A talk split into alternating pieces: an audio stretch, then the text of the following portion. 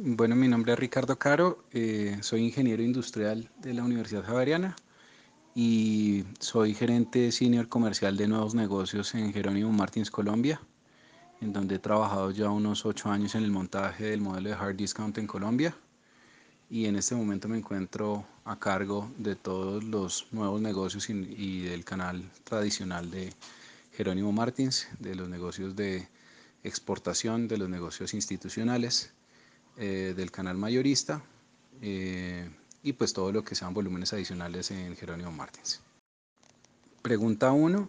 Em, con respecto a la trazabilidad desde las cosechas, desde los insumos, en Colombia la población todavía no, digamos, no tiene un conocimiento al respecto, no está tan desarrollado, solamente en los segmentos más premium eh, se valora esto. Sin embargo, yo pienso que hay una oportunidad muy grande.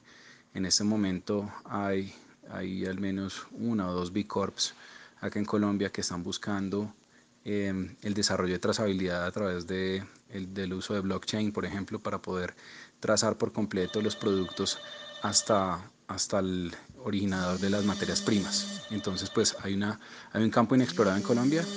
Eh, pienso que sí hay una oportunidad grande allí.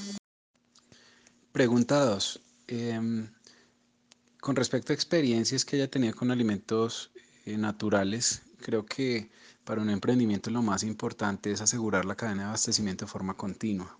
Y yo pienso que hablando de productos que son a base de, de, frutas o bueno, de todo lo que se produzca post cosecha, pues es, es, muy importante lograr hacer que las post cosechas de diferentes artículos estén, estén balanceadas en, en el tiempo, porque si no, el desgaste en la consecución de clientes es muy alto y, se van a, y van a tener una tasa de deserción muy alta, van a tener un churn muy alto porque eh, por, no tener, eh, por no tener una cadena de abastecimiento continuo que depende solamente de lo, de lo que queda en post cosecha. Entonces es importante que se, eh, que se acaballen las post cosechas de diferentes artículos a lo largo del año para asegurar que tengan un producto continuamente para los mismos clientes. Pregunta 3. el tema sostenible realmente en el tipo de negocio que, en el que yo trabajo no es eh, realmente relevante para el mercado. Eh, estamos hablando de que en el hard discount lo más importante es el, precio.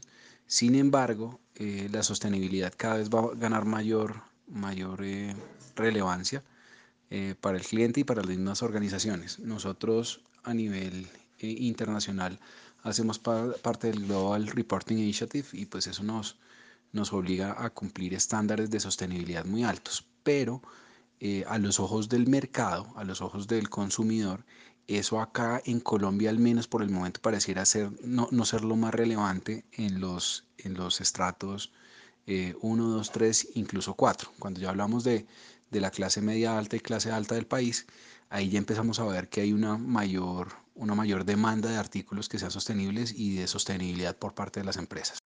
Bueno, en la categoría de, bebidas, de jugos, néctares y, pues bebidas en general, eh, tenemos eh, como proveedores a Central Lechera de Manizales, a Celema.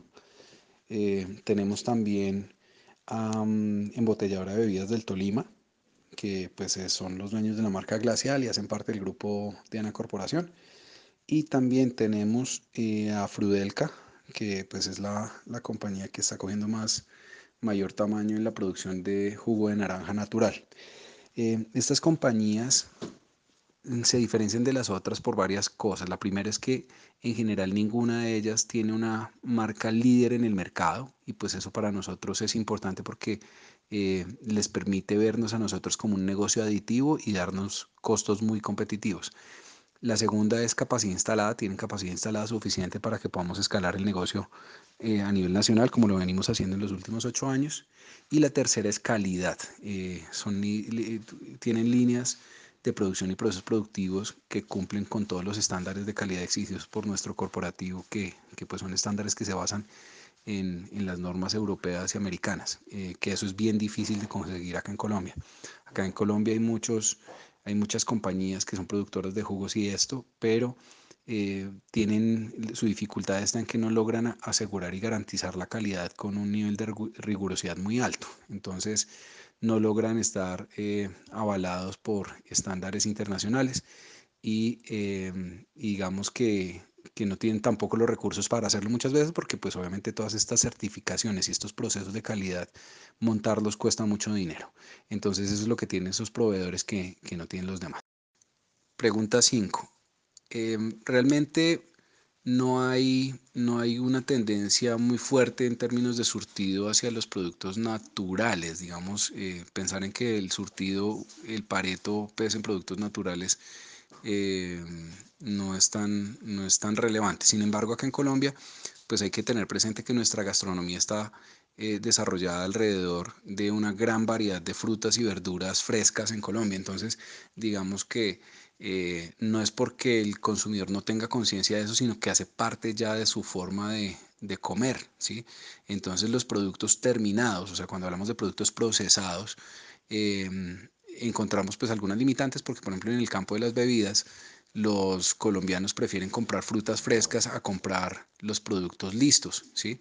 Eh, de pronto hay algunos productos semiterminados o productos en proceso que sí prefieren adquirir como las pulpas de frutas congeladas, eh, pero digamos el gran Pareto prefiere hacer la compra en el Fruver del barrio, en la plaza de mercado, en la central de abastos, de eh, artículos, eh, pues de frutas naturales para, para, hacer sus jugos en casa, ¿cierto? Esa es una, es una característica muy típica de Colombia, cuando uno compara con otros países no pasa tanto. Acá en Colombia pasa mucho porque somos unos productores de fruta por naturaleza, digamos también por, por que tenemos acceso a todos los pisos térmicos y a, y a todo tipo de, de cosecha. Em, sin embargo, pues cada vez se ve una, una tendencia más fuerte, sobre todo en las generaciones más jóvenes, en millennials y centennials, hacia, hacia productos de este tipo. Eh, más por el hecho de, de, que sean naturales es porque les genera facilidad. Entonces eso hace que puedan migrar fácilmente de, de consumir eh, fruta fresca para procesarla en la casa. Prefieren comprar el jugo, el jugo ya terminado, ¿verdad? Eh, ejemplos claros de eso están, por ejemplo, en las tiendas de cosechas, ¿sí? ese es un ejemplo bueno. Pero acá en Colombia, pues realmente no hay nadie que haya logrado posicionar eso, por ejemplo, en el, en el retail. En retail no hay una marca que sea suficientemente fuerte en, el, en la venta de, de productos eh, eh, frescos de fruta. Pregunta 6. Eh, quizás el reto más grande, digamos, un punto que, que juegue en contra a una oferta de valor de este tipo, está en la gran capilaridad que tienen las bebidas sustitutas eh, con, digamos, hechas a, con alto porcentaje de azúcar. Estoy hablando en particular de las bebidas gasificadas. Tiene una capilaridad altísima, entonces eso, y, y, digamos, son productos que son secos, o sea, son productos que no requieren refrigeración. Entonces, eso hace que sea difícil la masificación de un negocio basado en fruta natural. Sin embargo, eh, también representa una oportunidad grande porque no hay nadie que haya logrado desarrollar la cadena de frío de una forma correcta para poder asegurar el producto, ¿sí? si lo estamos viendo en términos de, de retail. Eh, ya en algunos otros canales, eh, por ejemplo en el canal institucional, pues pienso que el, el, reto más grande está en competir con, las fruta, con la fruta congelada o con las pulpas de fruta congeladas, pues porque eso es lo que en, gran parte se utiliza en el, en el canal institucional.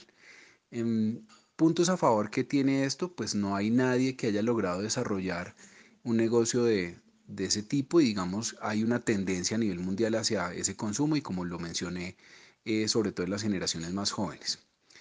Eh, y bueno, otro, otro punto que podría eh, representar un reto para, el, para este negocio está en en que en la cadena de distribución se logren estructurar eh, unos, o sea, que tenga un margen suficiente para asegurar que todos los eslabones de la cadena estén interesados en, en vender el producto. Eso es difícil cuando se habla de productos naturales porque los productos naturales tienen un alto costo.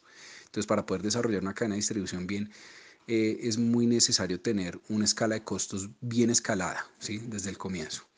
Y pues un último punto que pues lo mencioné previamente está en la disponibilidad de producto. Yo creo que el reto más grande está eh, en asegurar la disponibilidad de producto cuando se habla, cuando se habla de, de hacer productos con, con, frutas de post cosecha. ¿sí? Ahí está el reto más grande porque abrir canal acá es muy costoso, es muy difícil, desgasta mucho y no vale la pena hacerlo a menos que se asegure la disponibilidad del producto todo el tiempo.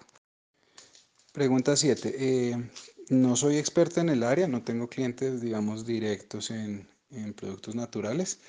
Eh, sin embargo, creo que Tostado, creo que es BBI Tostado, si no estoy mal, ellos, son, ellos tienen una línea en donde buscan eh, vender productos frescos. No sabría bien cuál es la rotación que tiene, pero pues yo creo que si lo tienen las tiendas debe tener algo de mercado. La pregunta 8, la verdad desconozco los precios, como les decía, no es el segmento de mercado que ataco, entonces no, no lo conozco. Pregunta 9, yo creo que hay un valor que de pronto se desaprovecha en la oferta si no se usa y es el hacer, el darle un propósito, eh, digamos, de sostenibilidad y un propósito más bien social, haciendo de esta compañía o de esta propuesta de valor una compañía B Corp. conozco empresas B Corps que trabajan con productos naturales, no refrigerados, pero por ejemplo en el caso de Panela Natural en Quipile, eh, digamos que se asimila mucho la oferta de, de, digamos, de apoyar familias que han estado eh, afectadas por el posconflicto y en sectores en donde normalmente no hay mucha industrialización. Entonces, pienso que hay una oportunidad grande, pero eh, también pienso que la razón por la que esta empresa en particular que les menciono ha crecido no ha sido por vender panela, ¿verdad? O sea, ha sido o por vender panela, panela orgánica. El, el, la razón por la que ha crecido es porque su oferta está toda apalancada en ser una, una B Corp, que son estas compañías que no buscan ser las mejores del mundo, sino las mejores para el mundo. Y eso genera un impacto muy bueno, no solamente a nivel eh, social, sino también para la compañía, porque eso genera un voz a voz natural del cual todas las personas van a hablar siempre. Eh, entonces, pues yo le, esa recomendación se las haría. Yo pienso que es un valor agregado brutal el que se logra cuando la compañía es una B Corp y está buscando generar un negocio como el que ustedes están proponiendo.